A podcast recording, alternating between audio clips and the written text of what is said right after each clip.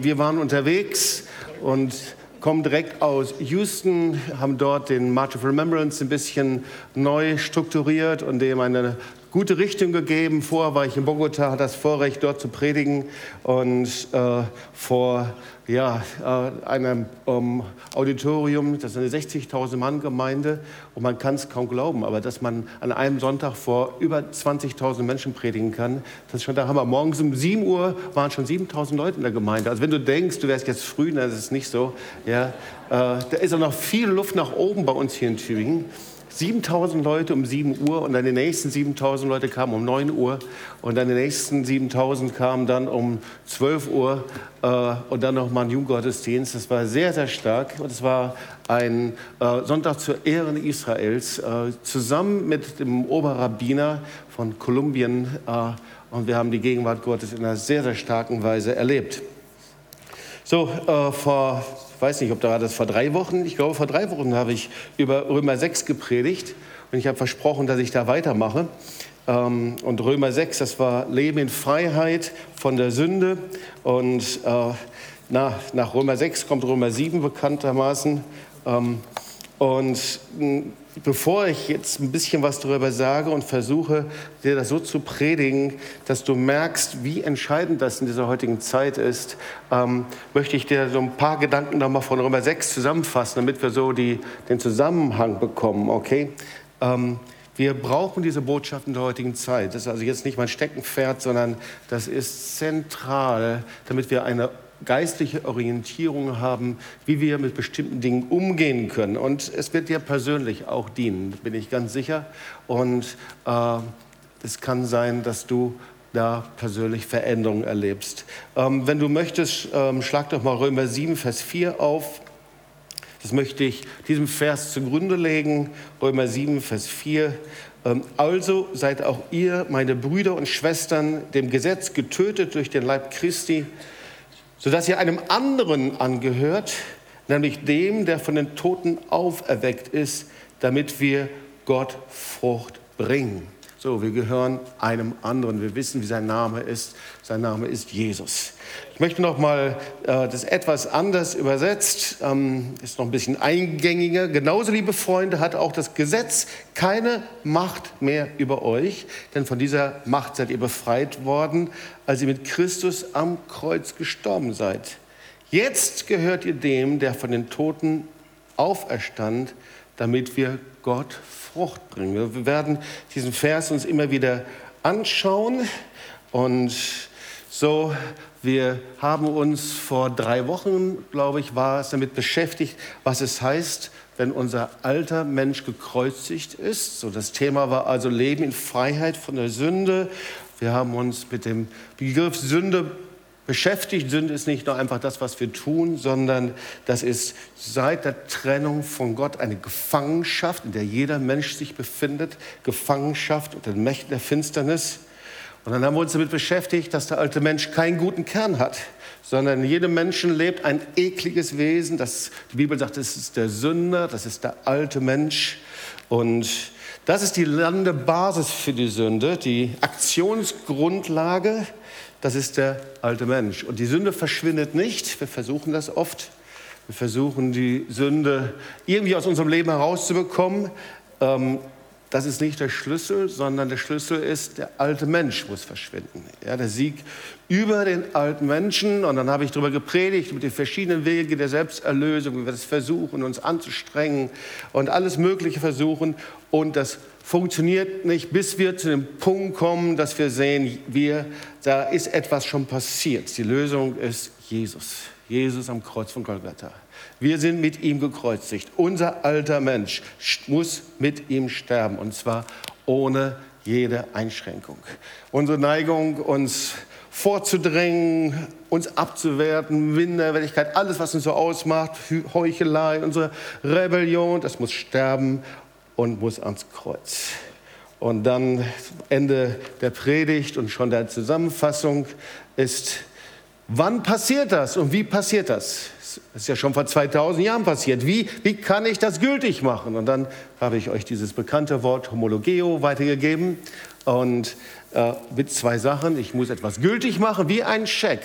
indem ich erstmal vertraue und das Zweite ist das, was ich ausspreche und was ich sage, mein Bekenntnis. Ich mache es also gültig mit meinem Mund, mit meinen Worten, mit meinem Bekenntnis und mit meinem Vertrauen. So, vielleicht erstmal ein bisschen theoretisch, ähm, aber doch eine sehr praktische Sache. Und so gehen wir jetzt mal rüber zu etwas, was wir ja gar nicht so gerne mögen. Wenn wir ähm, dieses Wort sagen, dann ist es doch oft so, dass wir eine negative ähm, Reaktion haben. So, wenn wir das Wort Gesetz hören, dann ist das nicht so sehr sympathisch, auf jeden Fall manchen von uns nicht. Und ähm, aber anscheinend spielt es eine ganz wichtige Rolle in der Bibel, weil äh, wenn du alleine mal dir so ein Bibelprogramm öffnest und du gibst das Wort Gesetz ein, dann erscheint das 437 Mal, das Wort Gesetz. Das scheint schon zentral zu sein.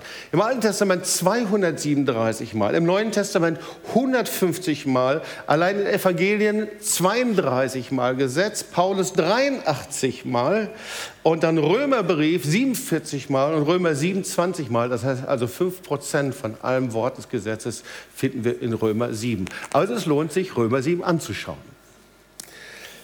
Ja, das Gesetz hat unterschiedliche Gesichter. Und irgendwie auf der einen Seite äh, brauchen wir es, irgendwie als Richtlinie. Und auf der anderen Seite wissen wir auch, es gibt es überall. Jedes Volk, jede Nation hat unterschiedliche Gesetze. Es gibt dieses Gesetz, es ist universal, es ist anscheinend ein Teil der Schöpfung, aber irgendwie ist es auch unangenehm. Ja? Also du fährst äh, über die Härten durch Dusslingen oder durch Tübingen, durch die Henkinger Straße oder wo auch immer. Und überall sind diese schrecklichen Kameras angebracht und überall ist Tempo 30 und du denkst nicht drüber nach und du fährst etwas schneller und sofort, zack, hat die, äh, das Blitzlicht dich erfasst. Und dann freust du dich nicht über Gesetze, sondern du möchtest eigentlich viel lieber wie Johnny English eine Rakete haben, um das Helden abzuschießen. Ja? Also irgendwie, manchmal denkt man, hm, das kann ich gar nicht so gut gebrauchen. Dann aber die andere Seite, du hast ein schönes Auto ähm, und jemand anderes verwechselt irgendwie seinen Besitz mit deinem Besitz und er, und er setzt sich in das Auto rein und er möchte losfahren. Da bist du schon sehr dankbar fürs Gesetz, oder? Dass du geschützt bist dadurch, dieses Gesetz. Das ist, dass Dinge belangt werden und übrigens auch durch das Gebot. Das ist nämlich etwas anderes. Gesetz und Gebot. Wir kennen die zehn Gebote. Zehnte, du sollst nicht begehren deines nächsten ja, Weib und Magd und Esel. Sehr wahrscheinlich, unser Auto gehört zum Esel dazu. Ja, äh, also wir merken, äh, das Gesetz hat unterschiedliche Gesichter. Das eine, es geht um Freiheit. Jeder will in Freiheit leben und denkt, wir müssen uns dann irgendwie frei machen vom Gesetz. Freiheit, ja, Freiheitskämpfer, so wie Claudia immer Freiheitskämpfer ist. Und, und dann aber äh, gibt es auch das Gesetz oder dann gibt es genauso Gegensatzpaar Gesetz und Gnade. Ja, wir wollen nicht Gesetz. Warum bist du immer so gesetzlich? Wir wollen Gnade. Ja, ich, das gefällt mir viel lieber, die Barmherzigkeit und Gnade. Und irgendwie gibt es so diese, diese beiden Bereiche. Ja? Wenn es nur um Gnade geht, ohne Gesetz, dann lande ich irgendwie in so einer Kuschelecke. Ja? Und dann ist auf einmal, wie die Bibel das sagt, die Freiheit. Die Freiheit für das Fleisch ist das Vorwand für mein Ich. Ich fange an, so zu leben, wie ich will. Also nur Gnade ohne die Maßstäbe des Wortes Gottes funktioniert nicht. Und umgekehrt, nur Gesetz ohne jetzt Gnade funktioniert auch nicht. Das führt mich zur Leistung, zu Verdammnis und so weiter. Ihr merkt also, die Frage ist schon wesentlich äh, facettenreicher, als wir es uns vorstellen. Und dieses Wort Gesetz löst eben unterschiedliche Dinge bei uns aus. Ähm, ihr kennt vielleicht Michael Brown. Michael Brown, äh, guter Freund von uns, äh, ein exzellenter Bibellehrer in Amerika, äh, auch messianischer Bibellehrer. Und er hat ein Buch geschrieben über Hyper Grace, ähm, so übersetzt äh, die Übergnade oder das große Schwergewicht der Gnade. Das erleben wir übrigens gerade, dass äh, wir so irgendwie anscheinend in der westlichen Welt äh, von einem Extrem ins andere gekommen sind, irgendwie vom Pferd gefallen sind. Äh, und da schreibt er eben, dass diese Hyper-Grace-Bewegung, sehr stark in Amerika übrigens, aber ist ganz stark auch in deutsche Gemeinden hineingekommen. Da geht es eben, dass die Botschaft von Sünde, Gerechtigkeit, Gericht, von Himmel und Hölle und all diese Dinge äh, nicht so sehr sympathisch sind und auch nicht vorkommen sollen, sondern Sünde eben nur im Zusammenhang mit Vergebung ja, äh, sollte erwähnt werden. Und es gibt verschiedene Kennzeichen, die führt er auf. Und äh, so, das heißt, dass gerade die Botschaft über die Heiligung, ähm, das heißt, dass wir so leben, wie Gott es möchte, nach seinen Maßstäben, diese Botschaft fast völlig ignoriert wird. Übrigens auch das Alte Testament äh, ziemlich beiseite äh, geschoben wird. Ähm, und ähm, die Ergebnisse sind eklatant in Gemeinden. Das heißt, es gibt äh, wenig Orientierung über Leben in Sünde, in Schuld, wenig Orientierung auch zum Beispiel im Bereich von Ehe und Ehebruch. Äh, übrigens ein Kennzeichen ist auch der Hauptpastor. Äh, ein Kennzeichen ist, äh, dass gegen den Zehnten gepredigt wird. Ähm, und dass die Predigten meistens ähm, und sehr oft zu positiven Motivationsbotschaften werden. Aber letztendlich geht es darum, wie können wir eigentlich damit richtig umgehen? Was ist Gottes Maßstab? Wie, worum geht es, wenn es in Römer 7 äh, um Gesetz geht und dann aber um Freiheit vom Gesetz? Von welchem Gesetz sollen wir denn frei werden überhaupt? Wie sieht denn das Gott? Ja, so Deswegen schauen wir uns mal das Kapitel 7 an und äh, ich denke mal, einige haben es gelesen, andere können es hinterher lesen. Ich denke, die meisten haben es irgendwann mal gelesen. Äh, was sehr wichtig ist, ähm, ich habe das früher oft so gelesen, äh, gerade die letzten Verse, äh, das Gute, was ich tun will, das tue ich nicht und das Schlechte, was ich, das tue ich. Äh, ihr kennt das und gesagt, ah genau, das ist meine Situation, so lebe ich. Das ist genau, wie wir als Christen oft leben, aber das ist falsch. Paulus beschreibt hier nicht die Situation von einem Christen, sondern er beschreibt die Situation von jemandem, äh, bevor er sein Leben Jesus gibt. Jemand, der in irgendeiner Art und Weise in einem Gefängnis ist, unter einem Joch ist. Eben unter einem Joch, äh, das ihn gefangen nimmt. Und die Frage ist, wie kann das sein? Und er sagt, das ist ein Joch des Gesetzes. Wie kann das sein? So, wenn wir über Gesetz sprechen, ähm, dann hat, sich, hat das immer so einen bestimmten Klang. Nehmen wir doch mal äh, hebräische, äh, ähm, das hebräische Wort dafür und dann wird es schon viel sympathischer. Das ist die Torah. Ja? Und äh, im Griechischen ist es Nomos, äh, im Hebräischen ist es die Torah. Und da kommen wir schon eigentlich am ganz wichtigen, entscheidenden Punkt, weil die Torah, das Gesetz, ist ein Geschenk Gottes an Israel. Ein ganz besonderes, ein ganz kostbares Geschenk. Ja, wir haben oft innerlich so eine innere Haltung, sagen, hm, da ist irgendwas Schwieriges, was Kompliziertes. Nein, sondern äh, Israel war unendlich stolz und ist unendlich stolz auf dieses Geschenk der Tora. Und Paulus ebenso. Und vielleicht haben wir dieses eine Bild hier. Ähm, wie wir das erlebt haben bei der Einführung der neuen Tora in Stuttgart vor einigen Wochen, waren wir zu eingeladen und da wird dann eben die Tora hochgehalten, stolz. Das ist unser neues Gesetz, das ist die Tora. Die Tora wird zu jedem Gottesdienst, wird es durch den Gottesdienstraum getragen, man nimmt es aus dem Toraschrank heraus und küsst es dann und die geht vorbei und man küsst die Tora aus Wertschätzung und ähm, aus lauter Liebe. So, und die Tora wurde vermittelt, Galater 3, Vers 19, durch die Engel und dann an Moses äh, weitergegeben, der es einfach an das Volk gegeben hat. Also ein wesentlicher Teil, der existenzielle, zentrale Teil seines Volkes. Und gleichzeitig ist dieses Gesetz und die Torah in Israel, Sinai, eben nicht nur für das Volk Israel, sondern Paulus spricht darüber, dass durch die Schöpfung in jedem einzelnen Menschen etwas hineingelegt worden ist, ein Gesetz hineingelegt worden ist. Und zwar spiegelt sich das im Gewissen wieder. Jeder Mensch aus welcher Kultur hat in irgendeiner Art und Weise ein Gewissen über Gut und Böse. Und jeder Mensch kann in irgendeiner Weise die Schuld erkennen, was richtig und was falsch ist. Und so sagt Paulus, dieses Gesetz ist in unser Herz hineingeschrieben. Jeder Mensch hat deswegen die Möglichkeit, Gott zu erkennen. Und manchmal ist es ein bisschen kompliziert. Was ist denn jetzt eigentlich? Ja, wenn wir ins Alte Testament hineinschauen, dann ist die Frage, was ist denn Inhalt dieses Gesetzes? Da steht ja so viel drin, so viele Seiten. Da steht, du sollst deinen Vater, Mutter ehren. Na klar, das zieht sich doch durch bis heute. Dann steht da 2. Mose 23, Böcklein, die Böcklein sollen nicht in der Milch der Mutter gekocht werden. Dann ist die Frage, was mache ich denn damit?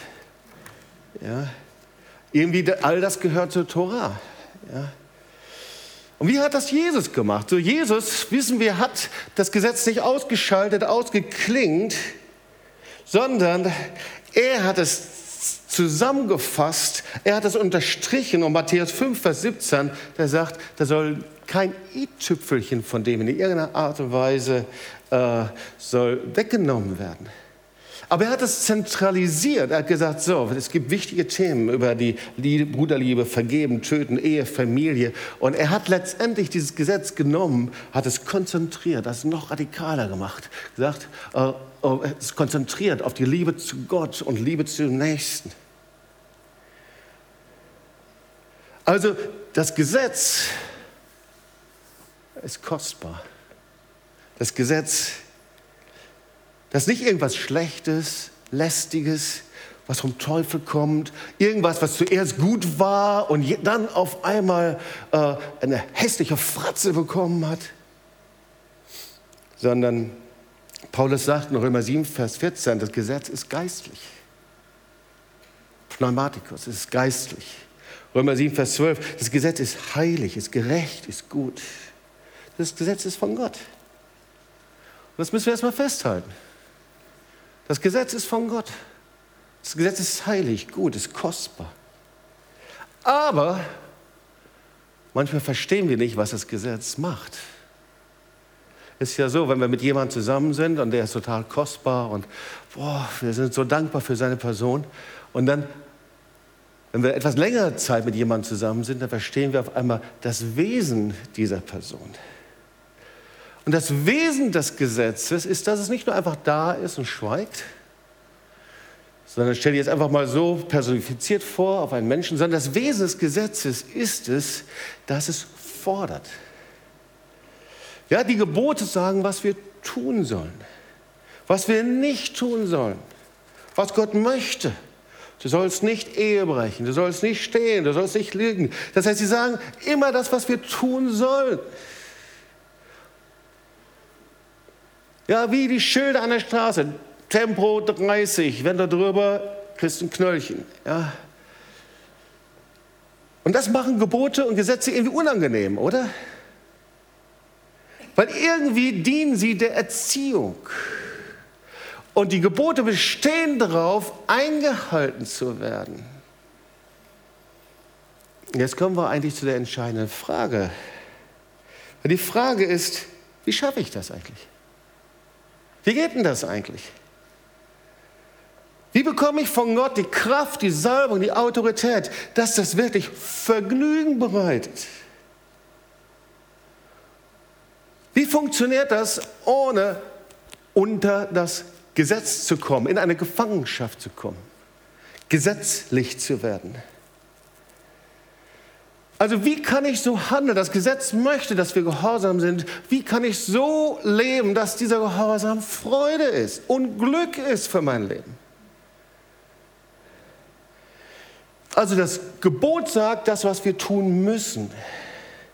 Das Evangelium sagt das, was Gott getan hat und was er jetzt tut. Ja? Nochmal, Gebot sagt, was wir tun müssen. Das Evangelium sagt, was Gott getan hat. Und die Frage, wie passt das zusammen? Weißt du, das Ziel des Gesetzes ist, dass wirklich das passiert in unserem Leben, was Gott möchte. Ja? Und das hat Jesus nie herausgenommen. Es geht immer um unserem Gehorsam des Glaubens. Römer 8, Vers 3. Damit die Gerechtigkeit in uns erfüllt wird. Und die Frage ist, wie passiert das? Und was ist gemeint in Römer 4, Vers 7? Dass wir in eine Gefangenschaft unter das Gesetz kommen. Römer 4, Vers 7, da steht, die Sünde wird durch das Gesetz erkannt. Wollen wir uns das mal kurz anschauen, diesen Satz? Vielleicht könnt ihr das hier anbeamen. Und ihr wisst, dieses Wort erkennen in der Bibel hat immer die Bedeutung von intimer Nähe. Ja? Mann und Frau erkennen einander. Das bedeutet, die, dass sie ein Fleisch werden, intime Nähe. Das heißt also, die Sünde, der passiert auf einmal etwas durchs Gesetz. Das ist wie mit einem Brennglas. Die Gebote Gottes, das Gesetz Gottes, da passiert auf, auf etwas mit der, mit der Sünde. Sie wird wie äh, auf einmal sichtbar. Die Sünde fängt auf einmal an, vor, als ob sie schläft, und auf einmal wird sie entbrannt. Auf einmal komme ich in so eine Nähe, dass was wie explodiert in mir. Auf einmal, je näher ich komme diesem Gesetz, desto mehr sehe ich auf einmal, wie faszinierend, wie verlockend das ist, wie cool das ist. Und ich habe mir überlegt, was für ein Beispiel könnte ich denn gebrauchen, damit wir das verstehen, weil ich musste auch eine Zeit lang darüber nachdenken, ob das wirklich so ist. Und ich, mir ist, glaube ich, ein ganz gutes Beispiel eingefallen. Wer von euch hat schon mal eine Diät gemacht? Kann ich mal sehen? Wer von euch hat schon mal gefastet? Kann ich mal sehen? Okay, die meisten. Es ist doch irgendwie merkwürdig, wenn man über das Fasten nachdenkt, wir sind so mutig oder solange wir essen. Ja, das wird funktionieren. Ich werde Weltmeister Fasten. Ich werde 20 Kilo abnehmen. Ja, das wird. Und du, du, überlegst dir schon genau, wie du das machst und wie du heldenmütig schon die Kilos verloren hast und wie du am, am richtig am, am, Kühlschrank vorbeigehst und schlemmen. Das macht dir alles überhaupt gar nichts. Ja, das Essen, die Gerüche machen dir nichts und so weiter. Solange du isst, ist es überhaupt kein Problem. Aber dann kommen die Regeln der Diät. Und sobald du dich diesen Regeln der Diät näherst, ist der erste Tag. Und eigentlich, hm, eigentlich dürftest du noch gar keinen Hunger haben. Du hast noch nie an diesem Zeitpunkt gegessen. Aber dein Kopf ist voller Bilder. Du siehst die Schnitzel, die du essen könntest. Du siehst die Joghurts, die du schlürfen könntest. Du siehst innerlich, was alles du machen und tun kannst. Du hast noch gar keinen Hunger. Du dürftest ja gar keinen Hunger haben. Du hast gut gegessen und äh, die Fastenzeit ist jetzt zwei Stunden vorbei. Die Diätprogramm hat gerade erst angefangen. Das heißt, es bekommt die Kraft, das Gesetz bekommt die Kraft, indem du dich ihm näherst. Merkwürdig, oder?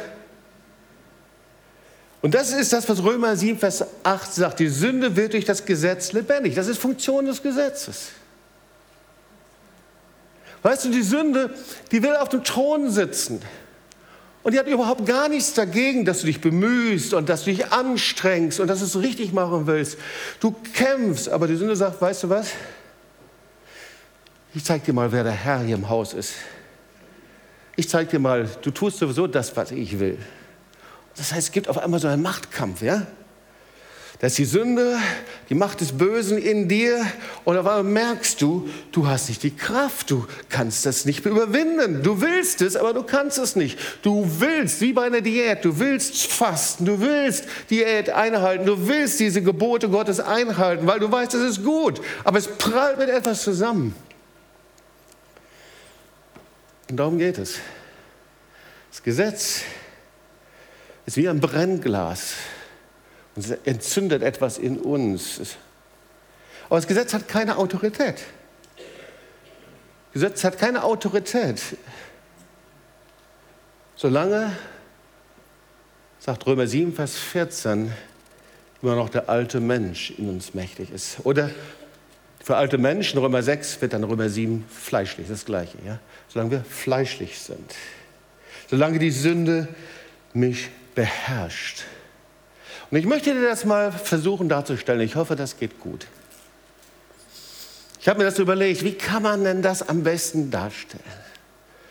Und zuerst brauche ich einen alten Menschen. Und wen nehmen wir denn da mal? Günther, komm, du bist der alte Mensch, ja? Okay, Günther, du stellst dich mal dahin. So, und jetzt brauchen wir die zehn Gebote. Das heißt also das Gesetz. Zehn Leute, die ganz schnell hier nach vorne kommen. Kommt mal ganz schnell nach vorne. Zehn Leute. Ja? Und fünf, setzen, fünf stellen sich auf die eine Reihe und machen wie eine Straße und fünf hier auf die andere. So, bildet mal eine Gasse hier, okay? Hier eine Gasse, so wie eine Straße, okay? So, und du kommst in die Mitte hier. Nein, hintereinander. Und ihr, ihr, schaut euch immer den alten Menschen an, okay? Weil das Gesetz fordert ja, okay? So, ihr seid das Gesetz, freundliche Menschen eigentlich, aber die haben die Eigenart, dass sie eben, äh, ja, das ist also das erste, zweite, dritte, die zehn Gebote. Ähm, und äh, ihr könnt mal eure Hände ausstrecken, so, ja. Und, und da ist der alte Mensch. Und jedes Mal, ihr könnt eure Finger wieder runternehmen, danke. Und jedes Mal, wenn jetzt der alte Mensch ihrem Gesetz zu nahe kommt, jetzt stellt euch mal vor, der hat also, sagen wir mal, jetzt ähm, Schwarzpulver in der Tasche. Ja? Also Dynamit. Und das Gesetz hier ist wie ein Brennglas und zündet etwas an. Das heißt, jedes Mal, wenn Sie einem Gebot zu nahe kommen, dann explodiert etwas in ihm. Ja?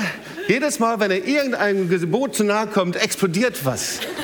Die Sünde explodiert in ihm. Er hat es gar nicht im Griff. Ja? Eigentlich die Gebote sind was Gutes. Aber was in ihm ist, er hat die Taschen voller Schwarzpulver und jedes Mal explodiert es, wenn er irgendeiner Sünde zu nahe kommt. Ja? Äh, und das mag er überhaupt nicht, weil dieses Gesetz ist einfach für ihn wie ein Joch. Das ist schrecklich.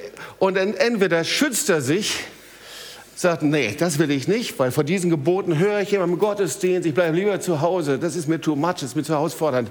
Oder aber er sagt, die Bibel lese ich nicht mehr, das Wort Gottes, was da ist, das ist für mich zu herausfordernd, das will ich nicht mehr.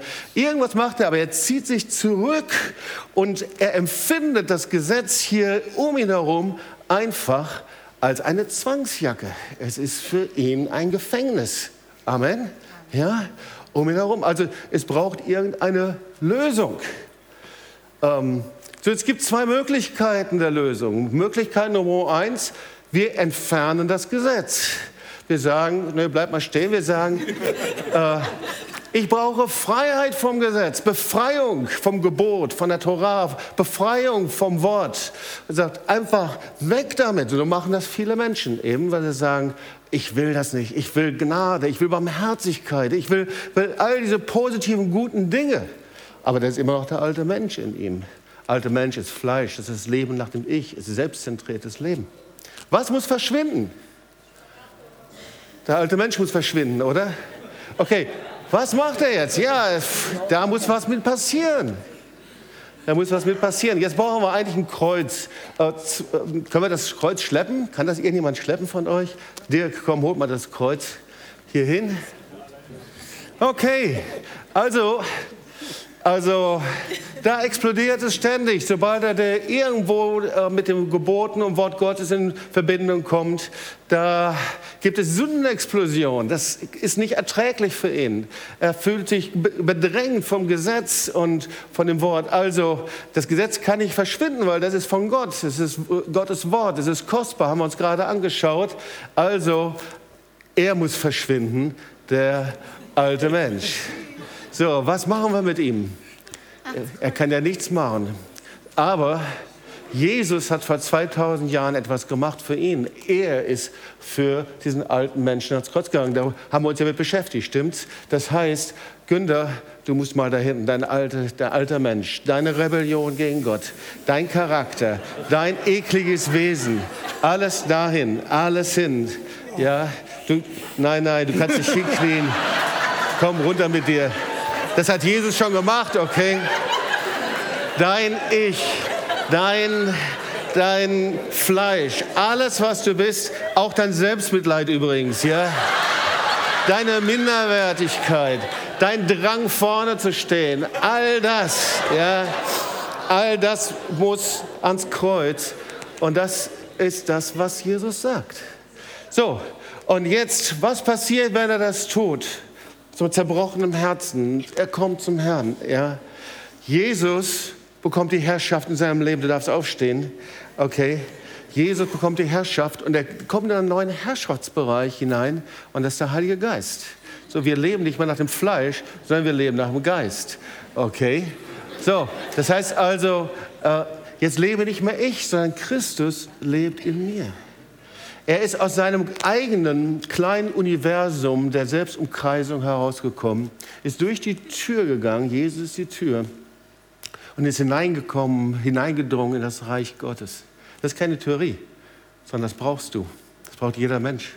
Weil sonst wird das Gesetz für uns, für dich und mich zum Gericht. Aber das Gesetz ist Gnade, okay? Und was passiert? Jetzt, jetzt bringen wir ihn wieder hinein hier in diese Reihe. Und auf einmal, was passiert? Er sagt, hey, er sagt, du sollst nicht begehren deines nächsten Hab und Gut, sagt, sagt das Gesetz durch Frank und sagt, komm, ich nehme dich in den Arm, das ich ja toll. Oh, das genieße ich ja, das ist ja super. Ja? Oder ähm, du sollst nicht Ehe brechen, sagt das Gesetz. Und er sagt, das heißt, ich will kommen, das möchte ich gerne. Ja? Und so kommt das Gesetz und nimmt ihn in den Arm und kommt in die Funktion heraus. Und er lebt in einer Freiheit. Weil das Gesetz ist nicht mehr eine Zwangsjacke, ein Joch für ihn, sondern das Gesetz ist Segen und Salbung. Warum? Weil das Wort Gottes sagt, das Gesetz hat er durch Jesus in sein Herz geschrieben. Ja? Es hätte etwas in ihm, in sein Herz geschrieben. Okay? So, ihr dürft euch setzen, gebt ihm mal einen Applaus.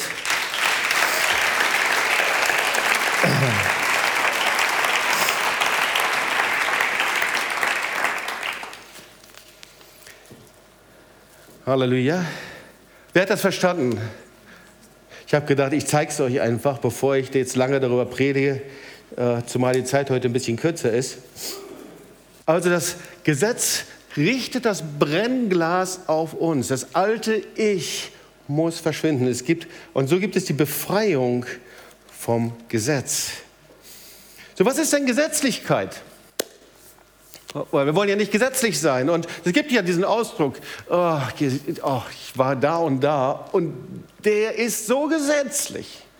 Oder die ist so gesetzlich. Oder die Gemeinde ist so gesetzlich. Und das gibt es ja wirklich. Also gesetzlich ist nicht, wenn es darum geht, mit der Sünde zu brechen. Gesetzlich ist auch nicht, wenn wir umkehren und Buße tun. Und wenn wir aufgefordert werden, unser Leben zu ändern, das ist einfach biblisch, ihr Lieben. Oder aber wenn wir sagen, Gott möchte, dass in unserem Leben was passiert, Gott möchte immer, dass in unserem Leben was passiert, auch das ist biblisch, das ist nicht gesetzlich. Gesetzlich in diesem negativen Sinne ist, dass ich meine subjektive Forderung an andere stelle, das, was mir wichtig war und das allgemeingültig mache. Ja? Zum Beispiel, wenn du geistig willst, musst du deine Haare so und so tragen. Das heißt, du machst in deinem geistigen Leben äh, die Länge der Haare abhängig. Oder aber, als unser Freund Carlos Jiménez zu uns kam, man kann es kaum glauben, aber es war wirklich so, er war noch sehr stark pfingstlich geprägt. Und er sagte dann, äh, also Jobs, wenn du wirklich gesagt predigen willst, musst du eine Krawatte anziehen. Ja das ist ihm dann ziemlich schnell verloren gegangen. Ja, ja also ich fange an, das, was ich denke, mein Maßstab auf andere zu legen.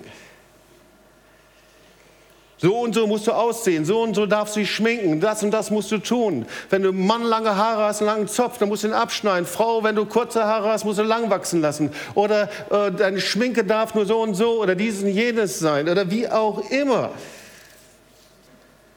Also gesetzlich ist, wenn es um meine Ansprüche geht und ich die vermische mit dem, was eigentlich Gott tun möchte.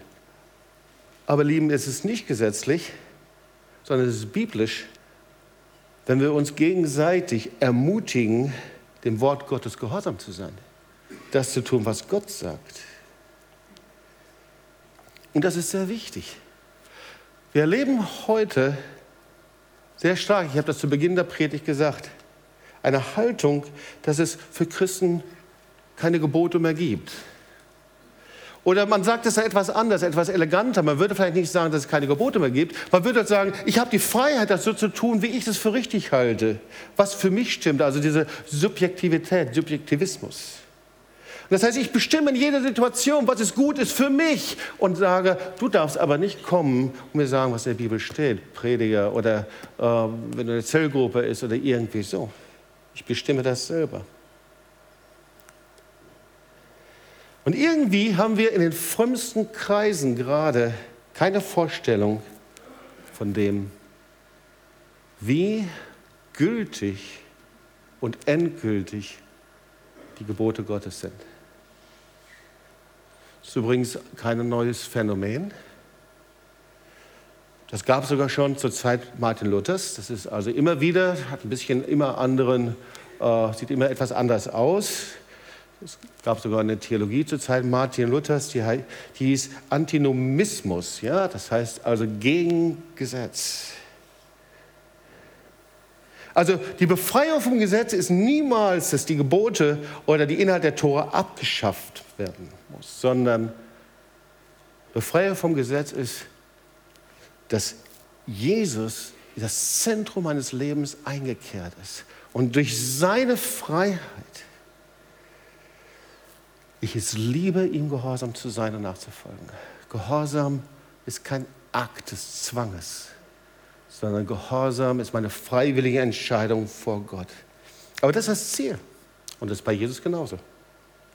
Jesus sagt, ihr seid meine Jünger, wenn ihr tut, was ich euch sage. Also wir haben von Gott keine Sondergenehmigung, keinen Extrastatus. Eine Erlösung, das heißt, ich habe die Liebe Gottes erlebt. Ich bin ihr begegnet. Und ich liebe es, das ernst zu nehmen, was Gott sagt und ihm zu folgen. Und jetzt sind wir auch schon bei gemeinsamen Gebet. Ich möchte ein paar Dinge zusammenfassen und dann können wir zusammen beten. Ich habe das zwischendurch schon gesagt. Wir erleben gerade in der Gemeinde der westlichen Welt, das ist nicht nur in Deutschland, das ist sehr stark in Amerika, in anderen Gemeinden auch, dass wir äh, von der anderen Seite des Pferdes runterfallen. Und dass gerade die Predigt über Sünde, Buße, Umkehr, Hölle, Gericht, diese Dinge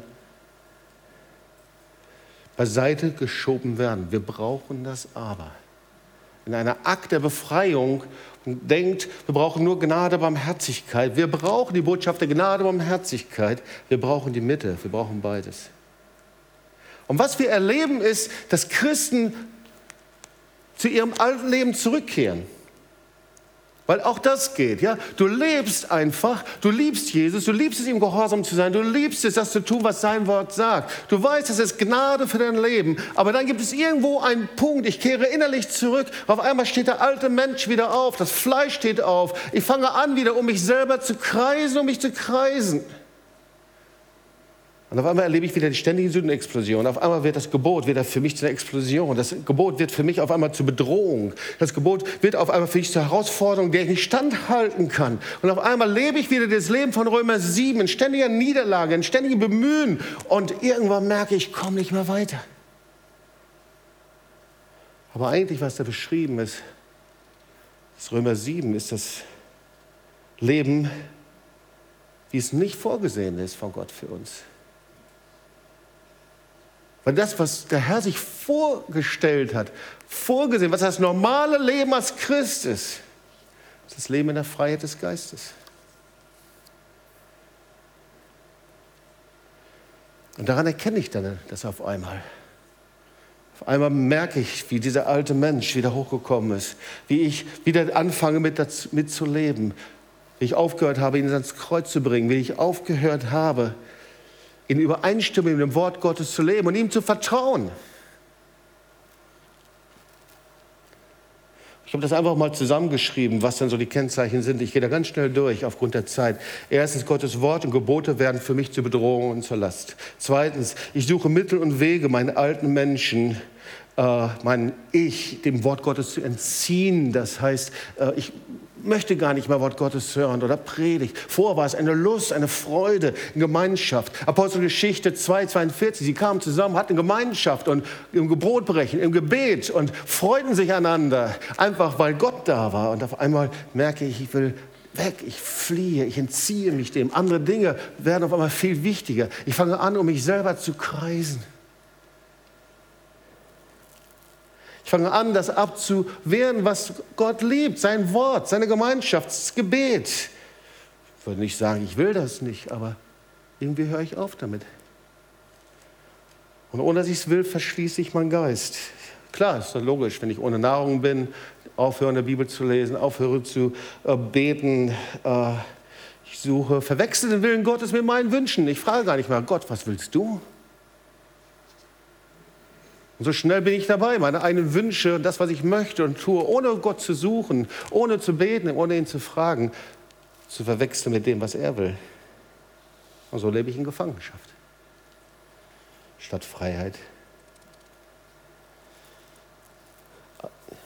Lieben, äh, ich habe im Gebetsabend ein Bild gezeigt zum Abschluss und zum Gebet. Das will ich euch noch kurz zeigen. Wir waren in Houston, äh, hatten wir Gelegenheit, Charlotte und ich zur NASA zu gehen und da hatte ich dieses Bild gesehen. Ähm, und das ist äh, eine Skylab und da sah ich diesen um sich kreisenden Astronauten. Und ich, irgendwie habe ich gesehen, als ich den, also da wurde ich dann erinnert an, an viele Menschen kreisen um sich selbst ihr Leben lang, kreisen um sich selbst. Vielleicht haben sie es lange nicht getan, auf einmal fangen sie wieder an, um sich zu kreisen. Um meine Selbst, mein Ich, das, was ich selber bin. Ich bin meine eigene Achse, ich kreise um mich selbst, anstatt um Gott. Und irgendwo müssen wir unsere Selbstumkreisung beenden. Die Selbstumkreisung ans Kreuz bringen. Diese Umkreisung um unsere alten Menschen, um unser Fleisch, um unser Ich. Vielleicht können wir das heute tun. Vielleicht möchte das jemand tun. Wir müssen das irgendwann mal aktiv machen. Aussteigen aus diesem eigenen Biotop unserer Familie, unserer Erfahrungen, unserer Alltagsabläufe, unserer beruflichen Abläufe, unsere, äh, ja, unser eigener Kosmos, in dem wir sind. Und da gibt es aber eine Ausstiegsluke ich weiß nicht, ob das da hinten ist, aber es ist Jesus. Deine Ausstiegsluke ist Jesus. Jesus sagt, ich bin die Tür. Okay, ich bin die Tür.